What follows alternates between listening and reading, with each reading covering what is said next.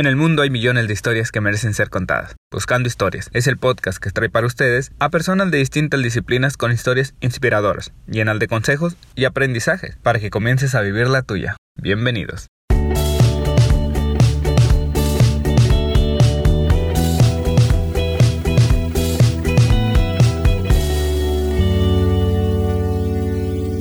Bienvenidos amigos a otro episodio de Buscando Historias y en esta ocasión tenemos como invitado a Luis Naranjo. Luis es un joven emprendedor de Tijuana, es conocido por su salsa La Perrona, pero pues esta salsa ya tiene toda una tradición allá en Tijuana y ahorita nos va a contar Luis porque también hay, hay una historia detrás y pues cómo ha llegado a posicionarse en México, cómo se está posicionando también en Estados Unidos, cómo incluso llegó a programas como Shark Tank entonces, pues bienvenido Luis. ¿Qué tal? Pues muchas gracias por, por la invitación. Encantado de estar aquí participando contigo.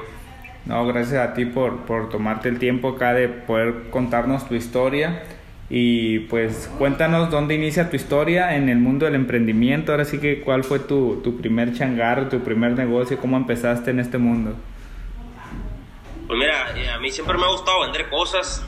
Eh, pues fui un, niño inquieto en, en, esa parte, digo, de, de, niño, pues yo vendía tazos, vendía dulces, eh, tuve un puesto de ropa en un tianguis a los 14 años y digo, mis papás tenían un camioncito de mariscos ambulante y fue ahí ¿no? donde empecé a trabajar y donde empecé a entrarme ¿no? en el mundo de, pues, gastronómico de los alimentos.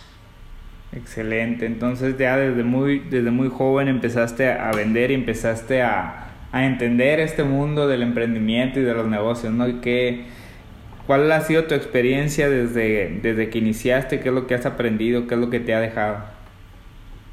Pues mira, ahora sí que me he dado cuenta que las ventas casi casi lo es todo. Es, es bien importante saber vender, es a veces eh, puedes tener un muy buen proyecto, muy buen producto, muy buen servicio, una idea genial, pero eh, eh, aquí el tema es cómo la vendes, ¿no? Y, es bien importante perder el miedo a, a, salir a vender y al que te digan que no en ocasiones. Así es, claro. ¿Y hay algo que, que harías tú si no tuvieras miedo? Wow, muy, muy, muy buena pregunta, ¿no? Creo que el, el, miedo lo puedes ver de, dos maneras, ¿no? De repente puede ser un freno para ti o, o, puede ser un detonante. Para mí es un detonante, ¿no? Yo creo que siempre me da miedo a mí el qué pasa si mi empresa truena, qué pasa si, si la competencia se me adelanta, qué pasa si el producto deja de usar la gente. Y creo que ese miedo yo lo meto de una manera positiva y, y me ayuda a que pues a mejorar, ¿no? Y, a, seguir adelante con, con, este producto que se llama Salsa La Perrona. Entonces yo creo que si no tuviera miedo que hiciera, pues creo que no cambiaría mucho lo que actualmente hago, ¿no? Okay. Pero a lo mejor fuera más aventado, ¿no? Creo que cuando perdes algo nuevo, como no tienes nada que perder, pues eres súper aventado, ¿no? Y arriesgado en todo lo que haces, ¿no? Pero Ahora que después de cinco años ya hemos construido una marca que, que está en más de cinco mil puntos de venta aquí en el norte del país, pues ya eres más cuidadoso, ¿no? En, en, qué pasos das y, pues, no quieres tropezarte, ¿no? Excelente. Oye, y cuéntanos un poquito de la historia de la salsa, cómo, cómo nace la historia de, de fundar esta salsa. Pues mira, el camioncito ese que te platicaba ambulante de mariscos, sí. que, que de, de mi familia, que yo lo administro también, pues ahí empezamos a hacer salsas picantes y hicimos hacer una salsa para el mismo restaurante de Chiltepín, una salsa marisquera. Y pues fue ahí, ¿no? Como literal, agarró una licuadora casera de dos litros y un puño de chiltepines y empezamos a hacer pruebas y embotellarlas así con un embudo y con botellas de plástico le pegamos una etiqueta y, y fue así, ¿no? Como hace seis años nace Salsa La Perrona en una idea con intenciones únicamente de venderlas ahí en el restaurante. Ok. ¿Y cómo, cómo se fue dando, digamos, el, el, salto a ya no ser únicamente en el restaurante, sino ya estar en diferentes puntos de venta? Pues mira, eh, por ahí algunos clientes pues, la compraban, la salsita, otros se la robaban, se la llevaban. Sí. Me di cuenta que les empezó a gustar mucho el producto y justamente fue en una pesquería, un cliente que tiene una pesquería me dijo, oye, Wicho, me dice, ¿y esa salsa eh, la vendes? Y yo, sí, yo ya la voy a vender en el autoservicio, puro cuento, ¿no? Sí. Y, pues le vendí la primera cajita a ese cliente y yo creo que ese fue el detonante, ¿no? Como a las dos semanas vuelvo, me di cuenta que se habían vendido tres piezas y dije, pues qué suave, ¿no? Que alguien quiso comprar fuera de mi restaurante la salsa. Entonces la salsa se empezó a conocer, nos íbamos ahí a que la gente la degustara, la probara y después me fui a la pesquería al lado, luego ya tenía todas las pesqueras que estaban ahí en esa cuadra, todos los negocios chiquitos y fue así, ¿no? Como poco a poco, pues tocando puertas, empezamos a, entrar a, algunos puntos de venta. Excelente, entonces pues podemos hablar que tú fuiste de estos emprendedores que, que nacen desde abajo, ¿no? Eh, sin muchos recursos empiezas a, elaborar tu producto y empiezas a ofrecerlo en diferentes puntos de venta y poco a poco pues fue, fue del gusto de la gente, ¿no? Porque a final de cuentas pues está buena la salsa, si no la gente no la hubiera comprado y no existiría esta historia, ¿no? Entonces inició la historia, digamos, de, manera con mucho trabajo, supongo, eh, mucho esfuerzo y estar pues abriéndose caminos por mundos que a lo mejor ya habías probado, como tú bien dices, desde muy pequeño empezaste a vender, empezaste a ver el ejemplo de tus padres que también tenían un negocio, pero pues que, que se ha ido transformando, digamos, de una manera más formal y que ha ido creciendo todavía aún más el proyecto, ¿no? Sí, pues fue la clave, estar tocando puertas y que aprender a, a lidiar con el que te digan que no la quiero la salsa, de repente te decían que sí, y pues poco a poco, ¿no? Digo, esto no se ha construido de la noche a la mañana. Claro. Eh, y pues ha sido, como tú dices, pues trabajo constante, esfuerzo, disciplina, constancia y, y, pues en, sí la salsa está buena, pero pues ahora sí que el, el, trabajo ha sido hacer que la gente la pruebe, ¿no? Reconozca la marca y, y pues que la compren ahí en las tiendas. Claro, sí, sobre todo porque en México sabemos que pues somos muy salseros, ¿no? Nos gustan mucho las salsas y, y pues el, el, mercado a veces es muy competido, pero pues también cada quien puede darle su propio toque, su propio sazón y, y empezar a llegar al gusto de la gente, ¿no? ¿Y cómo, cómo han sido los contratiempos que ha sufrido? Porque me imagino que, que ha habido contratiempos eh, de distintos eh, factores que se te pudieran haber presentado. ¿Cómo lidias tú con esos contratiempos? Pues mira, el, siempre el emprender va a ser una ruleta rusa, ¿no? Sí. Una montaña rusa, ¿no? De repente, pues vendes muchas salsas y te sientes el empresario más fregón del mundo, más perrón, y de repente, pues te cierran las puertas y pues te da para abajo. Y, y yo creo que la resiliencia es un valor que, que todos los emprendedores tenemos que tener, ¿no? Porque pues no siempre van a salir las cosas como nosotros queremos que salgan, ¿no? Y pues tenemos que lidiar con esa parte, ¿no? El, saber que, pues que tienes que hacer tu trabajo constante y, y los negocios no se hacen de la noche a la mañana, ¿no? Y lo que siempre dice toda la gente, ¿no? Que si fuera fácil todo el mundo lo hiciera, entonces pues hay que darle para adelante. Así es. Oye, y cuéntanos un poquito eh, cómo fue el proceso. Más que nada, creo, quiero saber tu experiencia eh, ¿Cómo fue tu idea para lanzarte al programa de Shark Tank y cuál, cuál fue la experiencia? ¿Qué fue lo que aprendiste más de lo que viviste? Porque ya, ya hemos visto videos y, el episodio, pero ¿cuál fue el, detonante que dijera, sabes qué, me voy a lanzar y voy a ir a platicar con ellos y qué fue lo que tú aprendiste ahí? Pues mira, yo estuve en la Shark Tank en la temporada 2, capítulo 5, y me, fíjate que salió una publicación en redes sociales donde se buscan emprendedores para el programa de Shark Tank México. Y algunos amigos que, se, conocen mi proyecto me etiquetaron. Yo la verdad, pues veía bien distante, ¿no? El, participar, decía, no, pues digo, no creo que me elijan, digo, debe ser bien complicado. Pues mucha gente quiere aplicar, pero pues se corrió el proceso, ¿no? Como, como de muchísima gente que quiere entrar.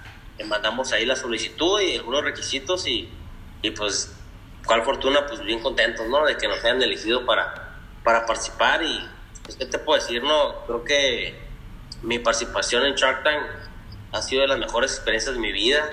El, el haber estado con esos cinco tiburones que son los tiburones para los negocios y son las grandes personas, pues ahora sí que me ayudó mucho a crecer, no solamente a mí como persona, sino crecer también como empresa, ¿no? Este programa me dio muchísima proyección, mucha gente conoció la marca a raíz de ese programa y pues yo siempre bien agradecido, ¿no? De, esa participación y, y, pues contento, ¿no? De que la gente está aceptando el producto como lo está aceptando actualmente. Excelente, sí. ¿Tienes, ¿Tienes alguna manera especial de celebrar tus logros? Pues fíjate que no me celebro muy seguido, pero algo que, que disfruto mucho es una buena comida. y puedo comer desde en un puesto de tacos ambulante en la calle hasta un restaurante Michelin, si se le puede llamar así. Y creo que son gustos ¿no? que, que me gusta darme de repente y, y, creo que de repente me gusta celebrar conmigo mismo ¿no? y, y pues agradecer ¿no? que, pues, todas las bendiciones que, que, que, me da y contento con, con nuestros clientes ¿no? que, que apoyan este producto. Claro, sí, sobre todo es eso, ¿no? Ser agradecido con los clientes, porque a final de cuentas, pues sin clientes, pues no existiría negocio, ¿no? Entonces, qué, qué bueno que, que, lo ves así. Y hablando de los aprendizajes que tuviste y sobre todo la experiencia esta que dices que donde estuviste con enfrente de los cinco tiburones estos de negocios, eh, ¿hay algo que tardaste mucho en aprender y que te hubiera gustado haberlo hecho antes? Pues mira, eh, yo me considero un emprendedor eh, estoy muy aventado en, cuando hago las cosas. Digo, no soy de los que piensa mucho en hacer algo, digo, traigo una idea y, y siempre busco una forma de cómo hacer las cosas y, ejecutar esa idea. Pero creo que también es importante traer una estructura, ¿no? Eh, creo, creo que en el emprendimiento ocurren dos cosas, ¿no? Hay emprendedores que se quedan en la estructura, en la idea, en el plan de negocios, y que todo el tiempo están trabajando sobre el papel, sobre el papel y que nunca encuentran ese momento perfecto para emprender y no emprenden y no dan ese brinco a, hacerlo realidad. Pero vemos otros que emprendemos, digo, primero haces las cosas y luego volteas para atrás y te equivocaste. Y también digo, pues cuando ya traes algo te tropiezas y te pegas buenos trancazos en los negocios, ¿no? Entonces creo que aquí lo importante es mediar, ¿no? Yo tampoco traer una idea y ejecutarla sin, sin analizarla previamente, pero pues tampoco analizar de más las ideas, ¿no? Creo que tiene que haber un punto medio donde si traes una idea de negocio y quieres emprender, sí, eh, que desarrolles el modelo Canvas, que hagas tu plan, que, que lo, ahora sí que describas bien lo que vas a hacer, pero también que hagas las cosas, ¿no? No puedes esperar ese momento perfecto para hacerlo, pero tampoco se trata de que traes una idea y de volada te avientas sin saber qué va a pasar, ¿no? Sí, claro, siempre existe ese punto de, comparación, como bien lo dices, donde está el que nunca se, se avienta por estar sobreanalizando la situación y esperando el momento perfecto que siempre todos los expertos lo dicen, nunca va a llegar, nunca va a haber un momento perfecto y están aquellos que se avientan al vacío sin saber qué va a pasar y pero pues es más probable que tengan éxito a aquellos que nunca se avientan, ¿no? A pesar de que tienen todo bien estructurado y demás, pero pues si nunca se avientan, pues la realidad es que su proyecto nunca va a ver la luz y va a pasar el tiempo, incluso pues va a pasar la tecnología y demás, entonces eh, es necesario dar ese salto, ¿no?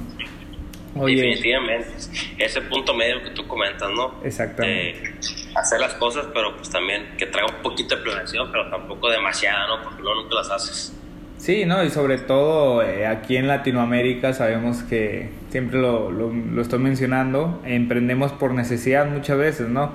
Eh, está el típico negocio que, que empieza para llevar el sustento a su familia, a su casa, para terminar un estudio, para comprar tu carro, para cualquier propósito, pero surge de una necesidad, no tanto de una planeación como se hace en, Estados Unidos, por ejemplo, Silicon Valley, el típico ejemplo que sabemos, eh, donde hay una planeación distinta al momento de hacer un startup. Acá no, acá iniciamos la mayoría de las veces pues por, por una necesidad, ¿no? Entonces son necesidades distintas a, a, a esa cultura, a la nuestra, pero al final de cuentas siguen siendo emprendimientos que se pueden convertir en, en, grandes empresas, ¿no? Entonces también hay que hay que analizar eso, el, mercado, ver las necesidades que, que, tiene y ver cómo nosotros vamos a ir evolucionando nuestro negocio, pero pues siempre llevándolo a la acción, ¿no? Sí, definitivamente. Definitivamente ahora sí que hay muchos caminos de cómo lograrlo y pues ahora sí que se trata de, pues de buscar el que, el que vaya más a lo que tú sabes hacer, lo quieres lograr. Exacto. Y hablando de, del aprendizaje también, ¿hay algo que te gustaría desaprender? ¿Desaprender? Sí.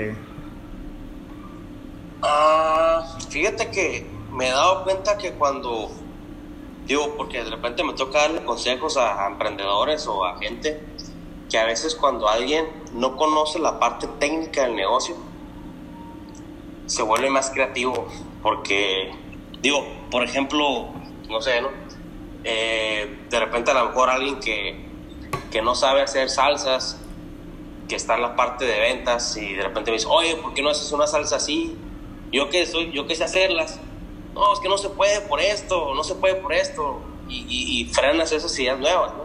Pero creo que cuando, cuando alguien trae desconocimiento total de un negocio, de repente eres más, es más creativo, ¿no? Porque se ocurren ideas que a lo mejor uno no pudiera imaginar que se pueden hacer y creo que también es algo positivo, ¿no? Entonces, creo que sí a veces es como, por ejemplo, en eh, yo que tengo restaurantes también, puede haber algún chef que me dice, oye, fíjate que se me ocurre este platillo, pero pues yo, de repente ya estás pensando, ¿no? En, en, y es que este platillo es caro y cómo consigues este, este ingrediente y frenas esas ideas, ¿no? Pero alguien que de repente no conoce algún negocio totalmente, eh, es algo positivo también. Entonces creo que a veces también es positivo que dentro de tu equipo de trabajo tengas a gente que, que desconozca los procesos, que desconozca esa parte técnica del, del, negocio, ¿no? También es bueno escuchar ese tipo de, de, personas. Sí, de hecho también hace poco platicaba con, con una persona que es, eh, está involucrada en el agilismo y hablaban de eso, de formar equipos multidisciplinarios porque pues sí, como bien lo dices, eh, se les pueden ocurrir ideas buenas.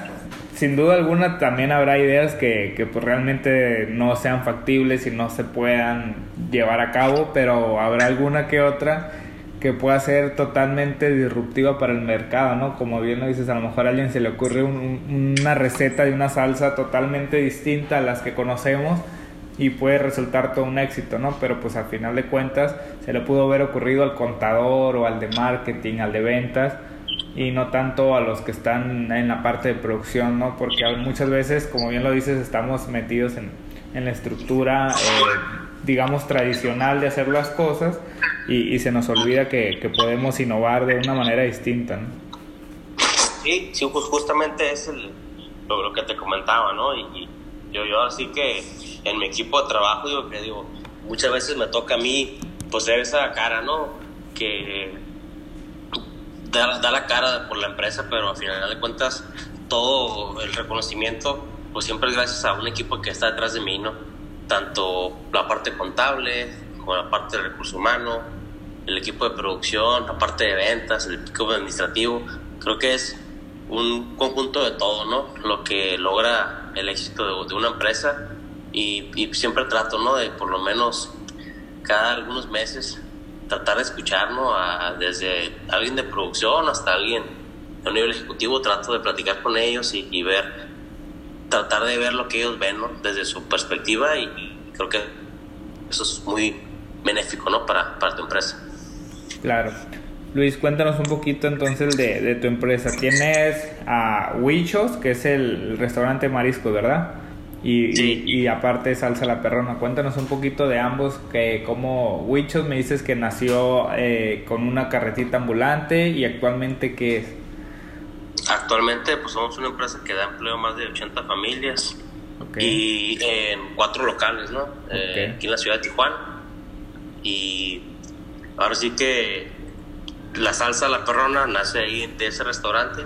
Okay. Se inicia con inicia con una licuadora pues actualmente es una empresa que tiene 39 colaboradores en, en, la, en, la, en la, empresa. ¿no? Ok, ¿y están en cuántos puntos de venta me comentabas? Pues actualmente estamos ya casi en 5.000 puntos de venta. Okay. Principalmente aquí en, en, pues en Tijuana la encuentras hasta en las farmacias. Okay. Y aquí, en Baja California igual estamos en casi todos lados. Y pues tenemos alguna presencia, ¿no? En Chihuahua estamos fuertes, estamos en Colima, en Baja Sur. Eh, el año pasado eh, somos una empresa certificada con FDA. Vendemos al sur de California, Estados Unidos. También vendemos en, en Seattle.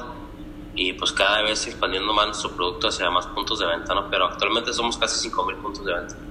Excelente. Entonces ya son una, ya son una empresa internacional y ya con, con estándares de, a nivel de FDA, entonces estamos hablando ya de una empresa seria, de una empresa que, que tiene todas las cualidades para poder vender hasta fuera del país, entonces estamos hablando de, de algo ya tradicional, ¿no?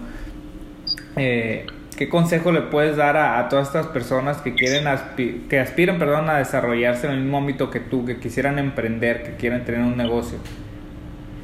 Pues mira, yo les doy un consejo que hay una frase que siempre me la digo todos los días, que la digo a mi equipo y la predico y, y siempre, yo soy una persona que cree que siempre hay una forma de cómo sí hacer las cosas. Eh, siempre, siempre es esta forma, ¿no? Siempre y cuando tú quieras y, que encuentren esa forma, ¿no? Creo que el consejo es eso, ¿no? Que, que encuentren una forma. Eh, nunca va a llegar ese momento perfecto para emprender, no puedes esperar y, no puedes echarle la culpa al gobierno o ya que el dólar baje y es que la inseguridad y es que no tengo dinero y es que no he aprendido esto, ya que me case o ya que aprenda esto, ya que salga de la universidad. Ese momento perfecto nunca llega, ¿no? Y de igual manera, a veces estamos buscando o esperando esa idea perfecta, ¿no? O esa idea millonaria, ¿no? Sí. Eh, tratando de encontrar esa, esa aplicación tecnológica o esa, ese, el Uber de esto y voy a inventar el nuevo Facebook y, y voy a inventar esta app que haga esto, una idea muy disruptiva. Pues a veces es bueno buscar esas ideas, ¿no? Pero también digo, hay que voltear también a ver negocios más tradicionales y a veces en lo tradicional también puede ser disruptivo y se vale, ¿no? Emprender otro tipo de negocios y ese será como que mi consejo, ¿no? Que siempre encuentren una forma de cómo se hacen las cosas, que no esperen ese momento perfecto para emprender, ni esa idea millonaria que vaya a cambiar el mundo, ¿no? Que, que si una idea, que no se quede ni una idea, porque muchas veces eh, a todos nos ha pasado, yo creo, que en nuestra imaginación eh, decimos, ¿sabes qué? No sé, a lo mejor vas en la calle y dices, ¿y sabes qué? En ese local estaría bien que hubiera un puesto de tacos. Y pasan dos meses y alguien pone un puesto de tacos y ves que está lleno, reventado el negocio. Y dices, no manches, a mí se me hubiera ocurrido ese negocio, ¿no? O de repente dices, ¿sabes qué? Eh, estaría bien que alguien inventara un producto así y, y solamente lo piensas y pasas cinco años y ves que es un producto que ya existe y tuvo éxito y, pues tú te quedaste con esa idea, ¿no? Entonces yo creo que es bueno eh, lograr que esas ideas pues las conviertas en realidad, que tus sueños, que tus sueños se conviertan en metas y, y una meta para que se convierta realidad pues tienes que tener un propósito bien definido, ¿no? Y, y enfocarte y, y, que todos los días respires, sueñes, pienses y trabajes en ese, en ese proyecto, ¿no? Para hacer que las cosas sucedan. Sí, así es, y, de hecho, pues de ahí viene la pasión, ¿no? Que también es algo que, que menciono mucho. Eh, se habla de que la pasión no se nace con ella, sino se va desarrollando.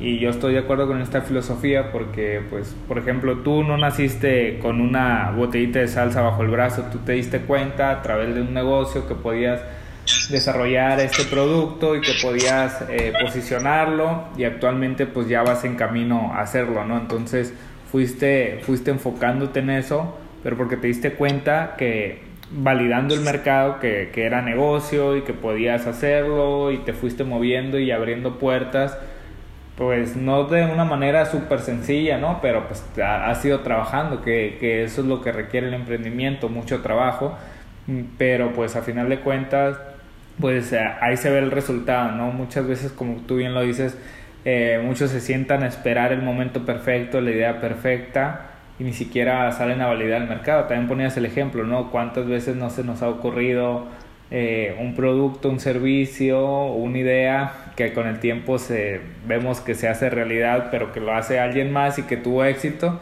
o que puede haber sido lo contrario, ¿no? Eh, te quedaste con las ganas de validar un negocio que tú creías que era el mejor y a lo mejor si lo hubieras validado te hubieras dado cuenta que realmente no era negocio, pero vives frustrado ahí por muchos años diciendo que lo pudiste haber hecho y nunca lo hiciste. Entonces, es, son muchos eh, pues, factores que pueden influir al momento de emprender, pero que cuando emprendes, pues eh, realmente la, la sensación de emprender es muy bonita, ¿no?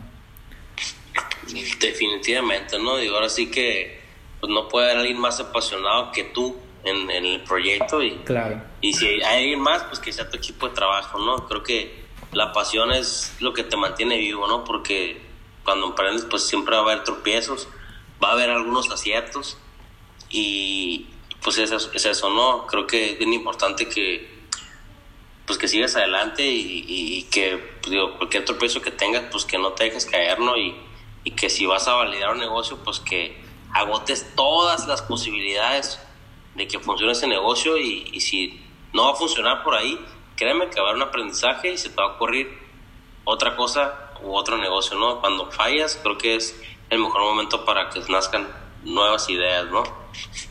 Así es, sí, claro, siempre es el momento de pivotear, como le llaman, ¿no? Y de cambiar a, a nuevas nuevas cosas, pero al final de cuentas estar siempre apasionado por algo y querer hacer algo, pero con un propósito, ¿no? Por delante. ¿Hay algo que, que, te gustaría, Luis, cambiar de cómo se está emprendiendo en México, cómo nacen los nuevos negocios aquí en el país? Pues mira, yo creo que algo importante es, creo que hay muchas como bases, ¿no? Para nuevos emprendimientos, hay muchos programas para apoyar a un nuevo emprendedor, eh, ahora sí que vivimos en una época en la que pues tenemos una computadora y en internet, en Google, YouTube, encuentras muchísima información valiosa de eh, cómo emprender o cómo escalar un negocio o cómo hacer un producto o lo que sea. Creo que tenemos que aprovechar mucho eso. Eh, hay que aprovechar eh, una forma de hacer publicidad que son las redes sociales. Hay que perder el miedo a invertir en ads en, redes sociales. Eso es un consejo que le puedo dar a cualquier emprendedor. Si, si, tú no, si tú tienes una página de Facebook y no estás inyectando ads a tu página, ya sea desde 10 pesos, que es el mínimo que te permite por día, no estás haciendo tu mayor esfuerzo. ¿no? Creo que es bien importante que aprovechemos las redes sociales, que las utilicemos y que cualquier información que busquemos, pues la puedes encontrar en, internet, ¿no? Siempre hay alguna forma de cómo aprender algo nuevo y, pues así que eh, podcast como el tuyo, que, me estás invitando a, compartir mi experiencia, pues hay otros podcasts donde puedes aprender de otros emprendedores y ahora sí que mis fracasos o experiencias que yo tengo o tuve en mi emprendimiento, pues compartirlas con nuevos emprendedores y, evitar que, hagan lo mismo o, o cortarles el camino ¿no? hacia, hacia donde quieran llegar. Así es, sí, totalmente de acuerdo Luis. Y ya para, para ir cerrando un poquito, eh, ¿cuál consideras tú que es la habilidad más importante eh, que debería tener cualquier ser humano? Yo creo que la resiliencia. Creo que la resiliencia es un valor, una habilidad eh, muy importante, sobre todo para los emprendedores y empresarios, eh, porque pues es como el monito inflable, ¿no? Que, que le pegas y se cae y se vuelve a levantar solo, ¿no? Eh, en el emprendimiento, pues así es. Digo, pues tú solo te tienes que levantar y todos los días te vas a caer y pues esa pasión por tu sueño que quieres lograr tiene que ser tan grande que aunque te caigas, te vuelvas a levantar ya en automático, ¿no? Y yo creo que eso es bien importante, ¿no? Tienes que aprender que las cosas no siempre van a pasar como tú soñaras o como quieres que pasen, pero pues si no pasan de alguna manera, pues tienes que intentarlo de otra o de otra o de otra, ¿no? Entonces, por eso que yo creo que la resiliencia es, es algo que tenemos que vivir y, y trabajar fuertemente cualquier persona que esté en ese tema de, de aprender. Excelente.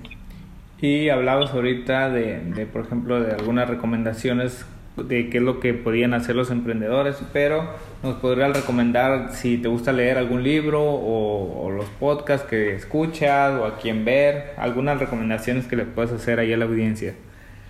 Pues mira, eh, ahora sí que yo creo que en México hay muchísimos buenos proyectos, hay muy buenas ideas, hay muy buenas empresas y yo me he dado cuenta que donde las empresas truenan a veces es en el tema de las ventas. Creo que ahora sí que lo, que ocupa un negocio para seguir adelante son ventas. Y a veces es donde se atoran muchos emprendedores, ¿no? Y otra cosa en la que se atoran es que de repente cuando empieza a haber ventas y tú ves tus resultados y ves una cosa que dice ahí utilidad, pues a veces pensamos que la utilidad es nuestra, ¿no? Sí. Pero no, la utilidad es del negocio entonces, de esa utilidad, antes de la utilidad, pues, tú tienes que pagar un sueldo acorde a lo que un directivo ganara de, tu empresa, ¿no? Entonces, si tú agarras esa utilidad y te la gastas, pues como cuando va un carro a alta velocidad, pues ocupas inyectarle gasolina y gasolina y más gasolina. Entonces, si tú le cortas la gasolina, pues vas a frenar ese carro, ¿no? Entonces, es bien importante que, que aprendamos a a vivir sin, sin, sin, sin pensar que esa utilidad es nuestra y pues estar inyectando al negocio, ¿no? Invertir, invertir, invertir y, y poco a poco nos damos cuenta que, que va a dar frutos, ¿no? A mí me gusta mucho un podcast de, de un personaje que se llama Gerardo Rodríguez. Es, de hecho, es, un amigo mío, Kite y Vende. Y eh, es el cabrón de las ventas y, y creo que es, es, es da, da, muy buenos consejos, ¿no? De, de cómo vender y creo que pudiéramos eh, escucharlo y aprender mucho de, él y aplicarlo no solamente en nuestros negocios, sino también en nuestras vidas personales.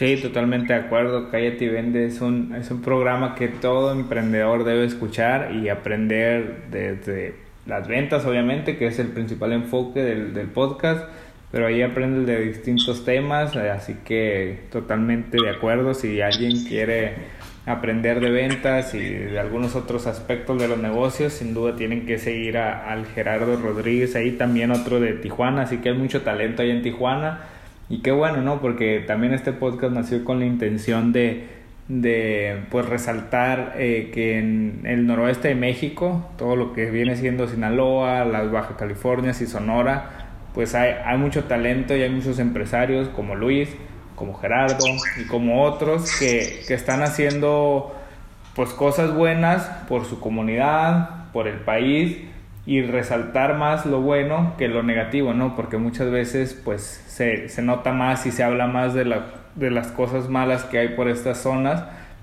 pero que también hay gente buena, ¿no, Luis? Sí, pues definitivamente, ¿no? Yo, pues yo así que pues muchas gracias por, por este espacio que tienes, por este podcast. Definitivamente eh, suma mucho ¿no? al ecosistema emprendedor. Y pues qué bueno, ¿no? Que haya gente como tú que, que se anima, ¿no? Que se atreve. Y sabes qué, voy a hacer mi podcast y voy a invitar a tal persona a que comparta su historia y su experiencia. Y creo que hace falta más gente así, ¿no? Como tú. Y que dicen, ¿sabes qué? ahora sí que de repente se escuchan muchas cosas del norte del país, cosas de repente no muy positivas y, pues qué bueno, ¿no? Que gente como tú está eh, hablando bien de todos los emprendimientos de los norteños, ¿no? Que, que, le echamos muchas ganas a, lo que hacemos. Así es, Luis, pues muchas gracias también a, a, ti por tu tiempo y de venir a platicar tu historia. Ya por último, eh, cuéntanos a quién admiras. Pues creo que yo admiro mucho a mi papá. Mi papá ha sido un, gran mentor para mí. Eh, ahora sí que me ha tocado ver cómo y aprender de él que la única forma de, de, hacer que las cosas sucedan es trabajando. Creo que tengo un gran ejemplo de, trabajo, de esfuerzo, de disciplina de él y, y pues trato de, replicarlo, ese ejemplo que tengo. Excelente. Pues Luis, ya ahora sí, compártenos tus redes sociales, cómo te pueden contactar, si quieren saber de la salsa la perrona o de Luis, de tu historia, a lo mejor algunos consejos, ¿dónde te pueden encontrar? Bueno, eh, pueden encontrar en Facebook, en Salsa La Perrona, Instagram, Salsa La Perrona y nuestra página web, salsalaperrona.com. También los invito a que sigan nuestras redes personales, en nuestra página personal de Luis Naranjo y en Instagram como wicho.naranjo con W. Excelente, pues muchas gracias Luis por, por tu tiempo, por habernos compartido tu historia, por inspirarnos y por habernos dejado ahí varios aprendizajes y pues mucho éxito en un futuro con la salsa y acá estaremos nosotros apoyándote. Muchas gracias Luis. Oh, pues encantado por la invitación, muchas gracias a ti y saludos a todos. Gracias por escuchar esta historia. Ayúdanos a compartirla con alguien que le servirá de inspiración y aprendizaje. Si tienes una historia para compartir, por favor contáctanos en nuestras redes sociales o bien a nuestro correo buscandohistorias.gmail.com. Nos escuchamos en nuestra siguiente historia.